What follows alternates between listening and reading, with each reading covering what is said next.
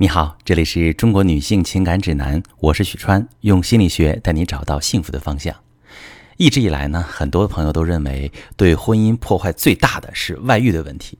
但是最近公布的离婚大数据统计，由于感情不和而离婚的比率高达百分之七十七点五一，排名首位。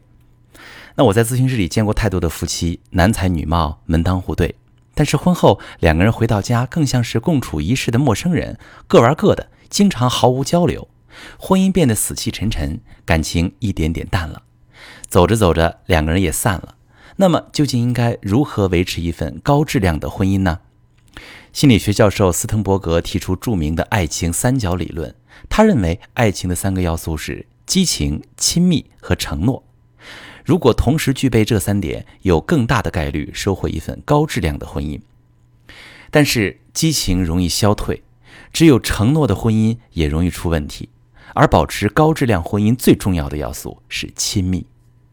亲密是什么？是愿意和对方分享自己的情绪，以及愿意不断的了解彼此、深入交流的一种愿望。如果一段感情失去亲密感，可能会不想再交流，有想法、感受说不出来，或者觉得对方也听不懂，甚至也不想让他听，最后发展为身体上的抵触。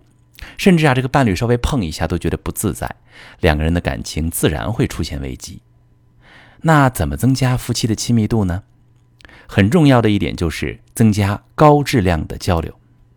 我们的文化往往让我们忽略自己的需求，压抑自己的需求而去满足别人，但是这些需求是存在的，就会用另一种方式表现出来，那就是批判和侮辱、吵架和抱怨。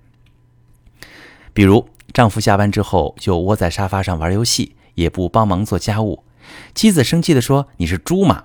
天天下班就窝在沙发里玩手机，你跟手机过日子得了。”伴侣听了之后反驳说：“我为这个家累死累活在外打拼，回家放松放松的权利都没有吗？”两个人互不退让，沟通演变成争吵。那妻子的需求是想让伴侣帮忙做家务，但是这个需求并没有表达出来，两个人的沟通是无效的。如果妻子换一种方式，用肯定、积极的语言明确表达自己的需求，就能极大的减少两个人在沟通上的对抗。那么怎么做到呢？第一步，用肯定的语言，而不是否定的语言。你要明确的用语言告诉对方，我们需要的是什么。比如，妻子想让老公少花点时间在工作上，能抽点时间多陪陪自己和孩子。她对老公说：“你能不能少花一点时间在工作上呢？”结果老公是减少了在工作上的时间，却报名参加了一个健身班妻子更生气。其实，妻子如果明确的告诉老公：“我看见你经常加班，很晚回家，我感觉很失落。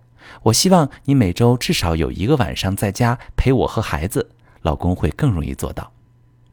第二点怎么做到呢？用具体的而不是抽象的语言。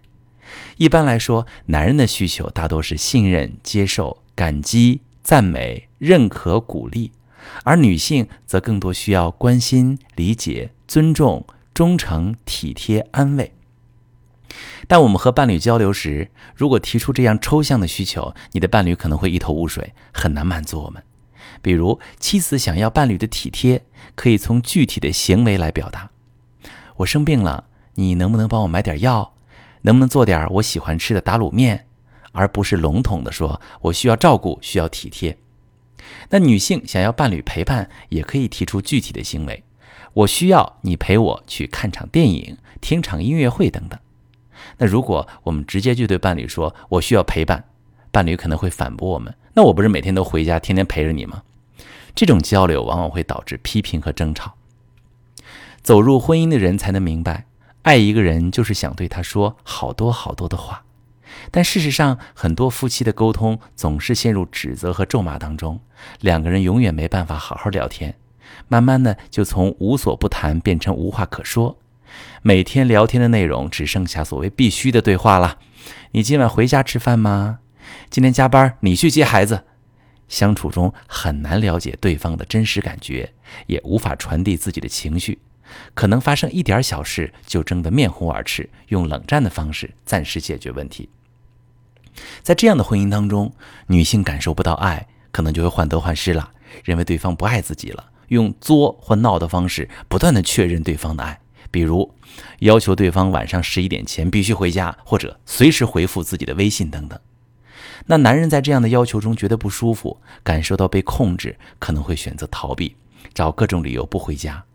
当他在外面遇到理解他的女人，可能就有外遇。所以，朋友们，如果你跟你伴侣的婚姻也陷入无话可说的阶段，所谓感情不和了，不知道如何改善，你可以把你的情况发私信，详细跟我说说，我来教你怎么解决。我是许川，如果你正在经历感情问题、婚姻危机，可以点我的头像，把你的问题发私信告诉我，我来帮你解决。如果你的朋友有感情问题、婚姻危机，把我的节目发给他，我们一起帮助他。喜欢我的节目就订阅我、关注我，我们一起做更好的自己。